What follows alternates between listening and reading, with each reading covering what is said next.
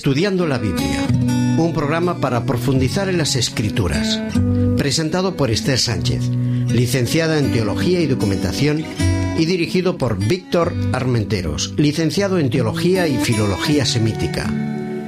Estudiando la Biblia.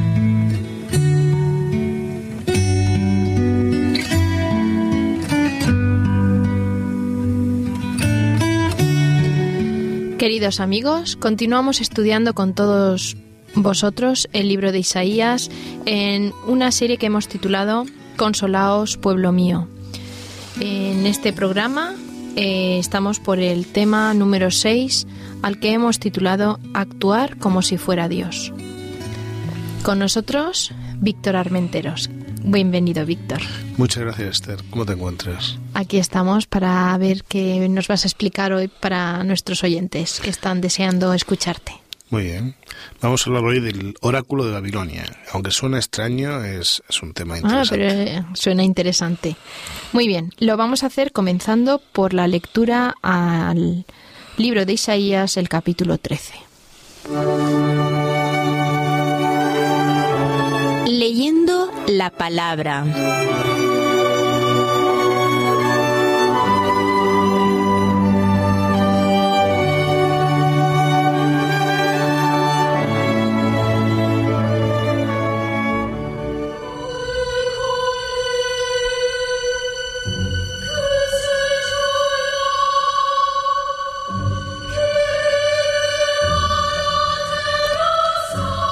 Profecía sobre Babilonia revelada a Isaías, hijo de Amoz. Levantad bandera sobre un alto monte, alzad la voz a ellos, alzad la mano, para que entren por puertas de jefes. Yo mandé a mis consagrados y asimismo llamé a los valientes de mi ira, a los que se alegran con mi gloria. Estruendo de multitud en los montes como de mucho pueblo, estruendo de ruido de reinos de naciones reunidas. Jehová de los ejércitos pasa revista a las tropas para la batalla. Vienen de lejana tierra del extremo de los cielos, Jehová y los instrumentos de su ira para destruir toda la tierra. Aullad, porque cerca está el día de Jehová. Vendrá como devastación del Todopoderoso. Por tanto, toda mano se debilitará y desfallecerá todo corazón humano. Se llenarán de terror, angustia y dolores se apoderarán de ellos. Tendrán dolores como mujer de parto. Se asombrarán cada cual al mirar a su compañero sus rostros son como llamaradas. He aquí el día de Jehová viene, día terrible, de indignación, ardor e ira. Convertirá la tierra en soledad y raerá de ella a sus pecadores, por lo cual las estrellas de los cielos y sus luceros no darán su luz. El sol se oscurecerá al nacer y la luna no dará su resplandor. Castigaré al mundo por su maldad y a los impíos por su iniquidad Haré que cese la arrogancia de los soberbios y humillaré la altivez de los tiranos.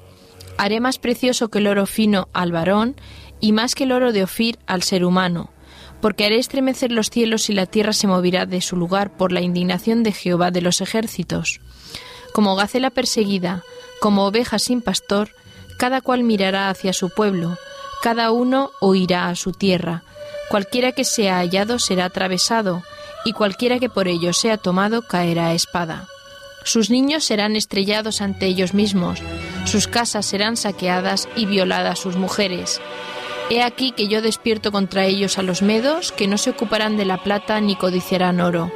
Con sus arcos derribarán a los jóvenes, no tendrán compasión del fruto del vientre, ni su ojo perdonará a los hijos y Babilonia, hermosura de reinos, gloria y orgullo de los caldeos, será como Sodoma y Gomorra a las que trastornó Dios.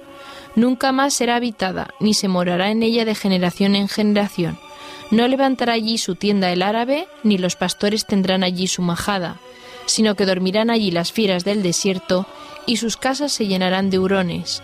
Allí habitarán las avestruces, y allí saltarán las cabras salvajes. En sus palacios aullarán las hienas y los chacales en sus casas de deleite. Su tiempo está a punto de llegar, no se prolongarán sus días.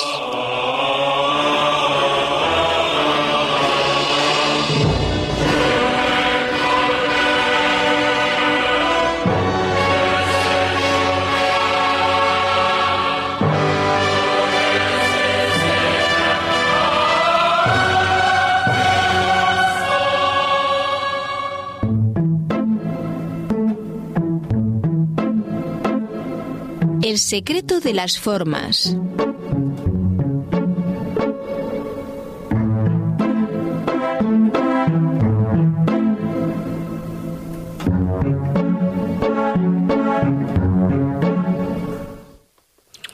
nos encontramos entre una lista, una retaíla de profecías contra ciertas naciones que rodeaban el reino de Judá.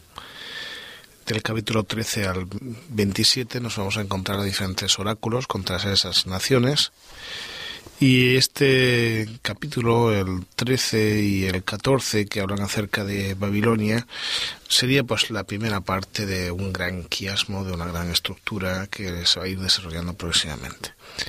Nosotros tenemos, eh, curiosamente, oráculos a naciones de alrededor. Muchas no son conocidas, otras no tanto. Babilonia es conocida, muy conocida a lo largo de la historia.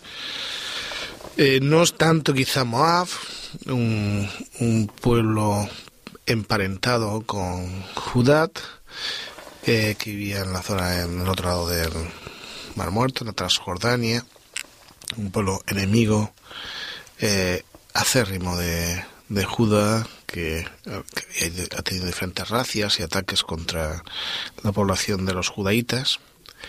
Otro de los oráculos es Egipto, hartamente conocido, uno de las grandes imperios, grandes poderes alrededor de, la tierra de Palestina.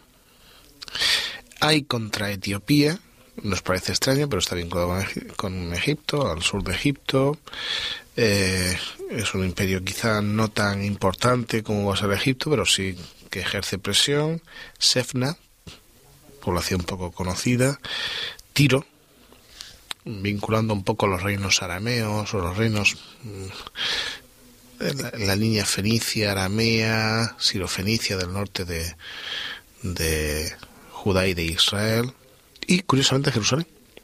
Vamos a tener un oráculo contra Jerusalén también. Hay una serie de oráculos contra aquellos pueblos que han empleado la violencia, la maldad, la desigualdad de clases eh, y que, claro, eh, reciben en un momento dado el juicio al, debido, ¿no? Sobre todo en vindicación de aquellas personas que no hicieron mal y los que lo han hecho, pues como castigo a, su actitud. Me parece un capítulo terrible, Víctor. Lo es, lo es. Es un capítulo fuerte, pero sí que quisiera destacar una idea antes de pasar al tema. Nosotros tendríamos que leer este capítulo con un concepto mm, no equivocado sobre el Dios del Antiguo Testamento. Porque cuando leemos el término ira en diferentes ocasiones en este capítulo, enseguida lo asociamos con violencia. Claro. Con una reacción pasional contraria. Ven, yo empezaría a ampliar el campo semántico de nuestro concepto ira, porque es un poco medieval el concepto que tenemos sobre la ira. Yo lo ampliaría además por el concepto de juicio. Porque el juicio para nosotros no tiene una connotación negativa, ira sí lo tiene. Claro. Juicio para nosotros depende de la parte que va a ser enjuiciada. Si yo soy inocente y sé que lo soy y sé que se llama a demostrar la verdad al final, yo no, a mí no me importa que haya un juicio. Otra cosa es si soy culpable. Sé que el juicio al final va a derivar en un castigo. Pero yo sí que pensaría en esa idea. O sea, le parece algo terrible a aquella gente que ha devastado, que ha atacado a gente, que ha matado a niños, que ha violado a mujeres. El castigo de Dios sobre ellos les va a parecer terrible, pero es porque su actitud ha sido tan terrible o más como la de Dios. Es un juicio. Pero aquellas personas que han sido atacadas, que han sido buena gente, van a ser vindicados y van a encontrar sus bendiciones, lo contrario que aquella gente que ha atacado. En cierta medida es decir, al final las cosas se ponen en su sitio ese concepto de ira tendría que ir cambiando, porque pensamos en ese Dios que desea hacer daño, no lo desea. Pero Dios sí que dice, ojo, cuidado, hay unos valores humanos. Tú no los has respetado, por lo tanto, entras en una línea, tú los has respetado, serás bendecido.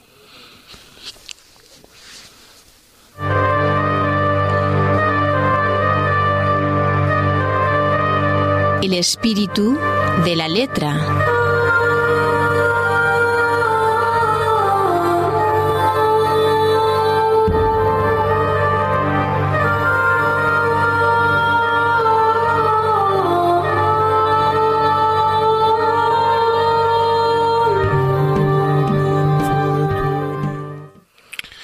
nos encontramos con que el capítulo comienza con el término profecía oráculo, sobre Babilonia, revelada Isaías, hijo de Amoz. Es muy interesante porque quiere resaltar la idea de que es un, es un texto, una, una imagen inspirada, revelada por Dios a Isaías, que no es una reacción de Isaías ante cierto hecho. Lo curioso del asunto, además, es que si lo citamos históricamente, el gran enemigo es Asiria. Babilonia va a tardar algunos años después, en el periodo de Nabopolassar, en torno a 626, bastante tiempo después, en imponerse sobre Asiria, en destruir Asiria, y va a ser este nuevo imperio babilónico el que va a llegar a su clímax en el 539, perdón, en, torno a 626, arriba cerca 626 con Nabucodonosor, que va a ser solamente uno de los reyes más importantes. Va a estar vinculado este texto también con la destrucción de Babilonia, que sucede en torno al 539, que es la otra fecha que antes comentaba, que es la conquista de Ciro, globalmente, al final, conquista de Ciro, de Ciro con relación a Babilonia. Es muy interesante porque esta destrucción se enmarca de lo que se denomina en el Antiguo Testamento el Día de Yahvé. El Día de Yahvé que va a aparecer en diferentes autores, en Joel, en, Malaquías, aparentemente nos parece un día terrible, un día en que Dios castiga, destruye a pueblos y a gentes. El Día de Yahvé en realidad no es otra cosa que lo que nosotros llamamos el Día del Juicio Final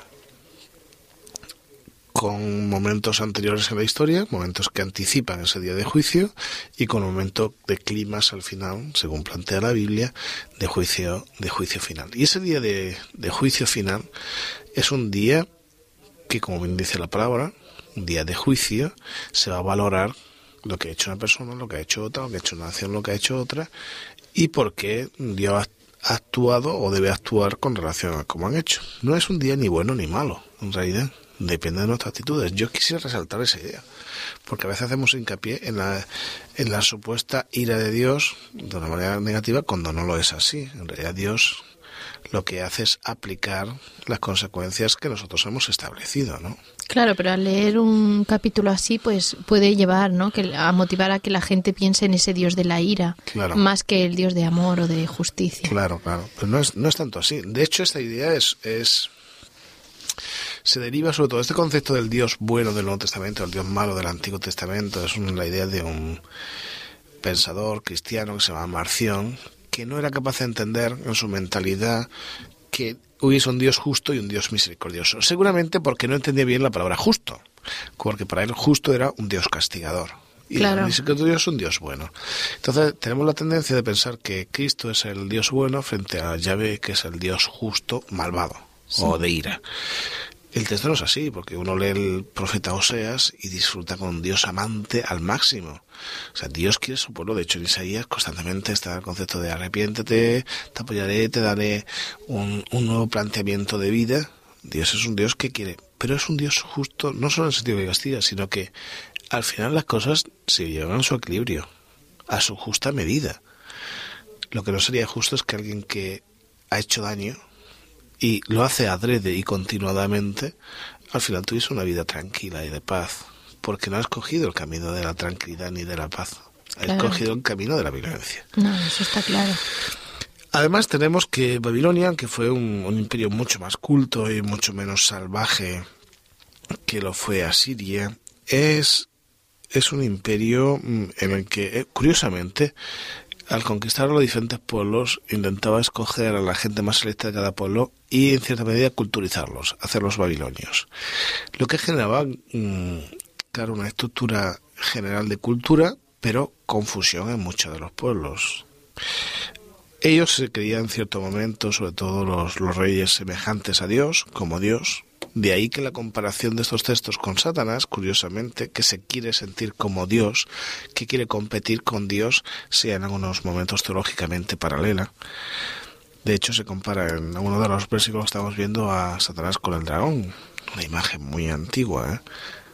Pero lo interesante es que aunque tanto Babilonia que quiso conquistar, igual que Satanás que quiso ser igual a Dios, al final, quien triunfa es Dios. Porque no son Dios, son criaturas. Es lo que le sucede a Babilonia. Babilonia entra, pues eso, en una dinámica en la que está destruida, en la que sus casas serán morada de hurones, de animales salvajes, y que no volverá a ser nunca más eh, establecida como, como gran nación, como gran imperio. Y de hecho así sucedió. ha, sucedido, eso te iba a preguntar, ¿no? Nunca más se ha poblado. Esa belleza, ese, ese poder, ese parecido, lo podemos ver pues en museos, ¿no? El Pergamon Museum, por ejemplo, en Berlín, uno puede eh, pues apreciar la belleza de, de los azulejos, de las figuras De, Babilonia. Qué bonito. Pero están ahí, en Berlín, están en Alemania, no se encuentran en su lugar. En su lugar. No, se ha intentado, pero no se ha desarrollado eso. La profecía se ha cumplido, por lo tanto.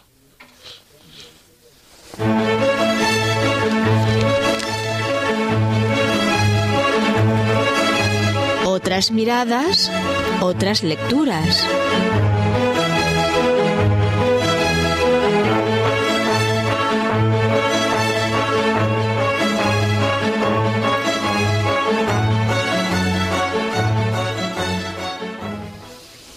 En esta ocasión, el libro que os proponemos se titula Los libros proféticos.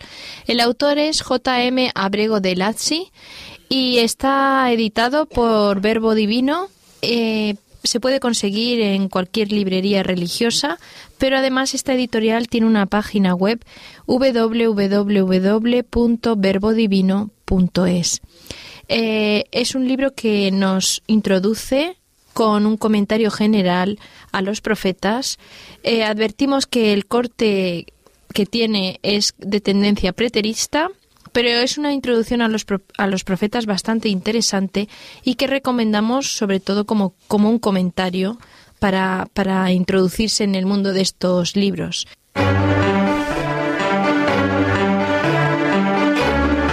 A viva voz.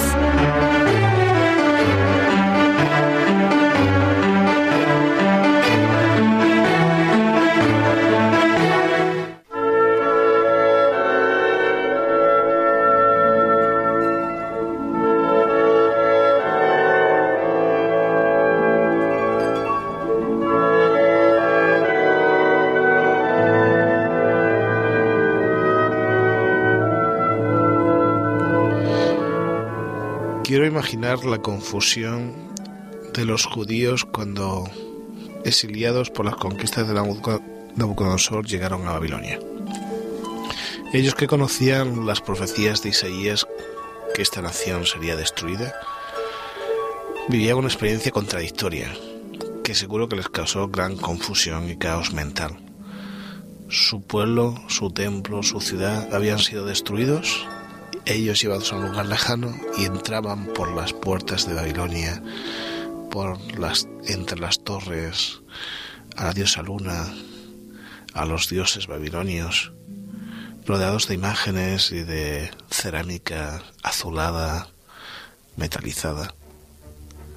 Supongo que la confusión que había detrás de ellos muchas veces les hizo pensar que quizá Isaías se había equivocado, porque parecía que la nación era imponente pero no fue así.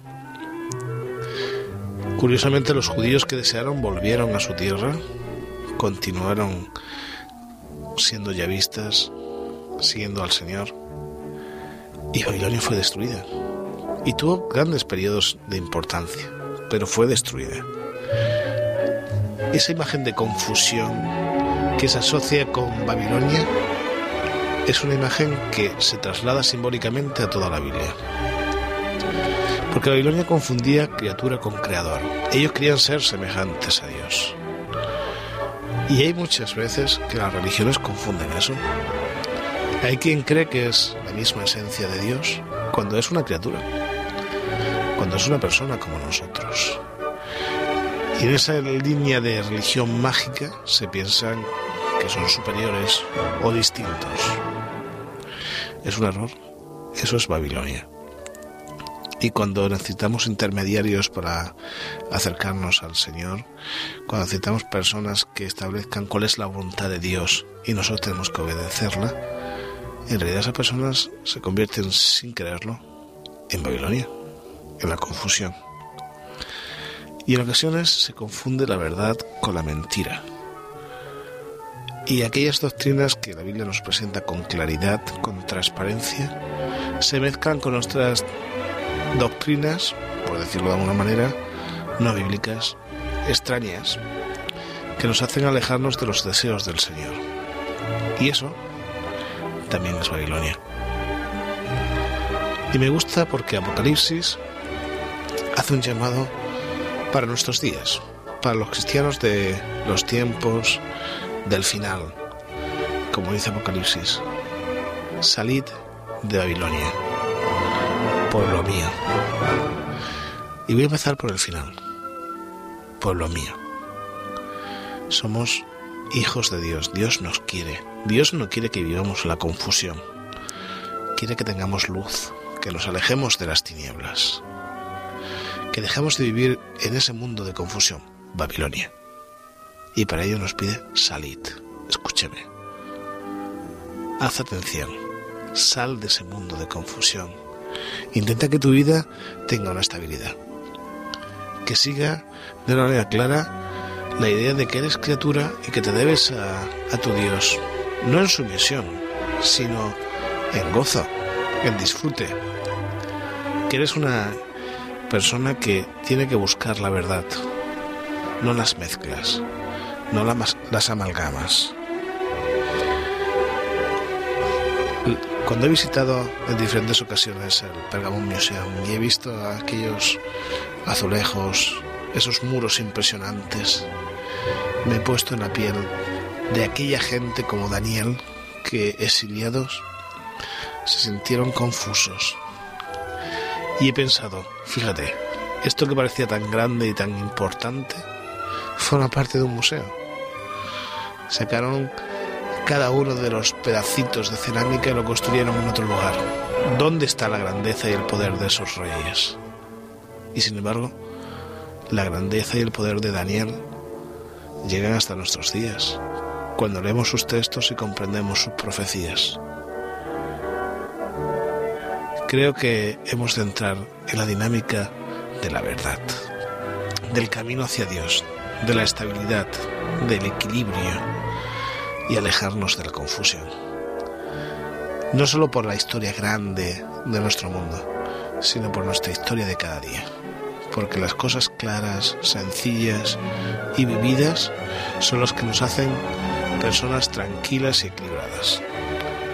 Así que te pido con la boca y con la voz de Juan, sal de Babilonia, pueblo mío.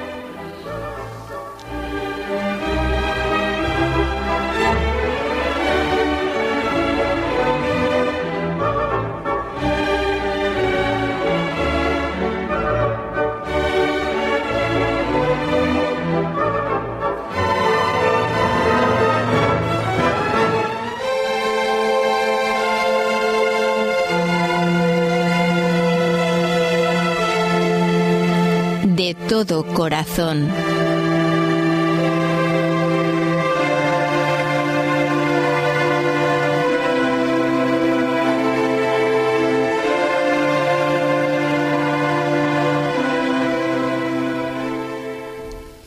A modo de despedida, un tema musical.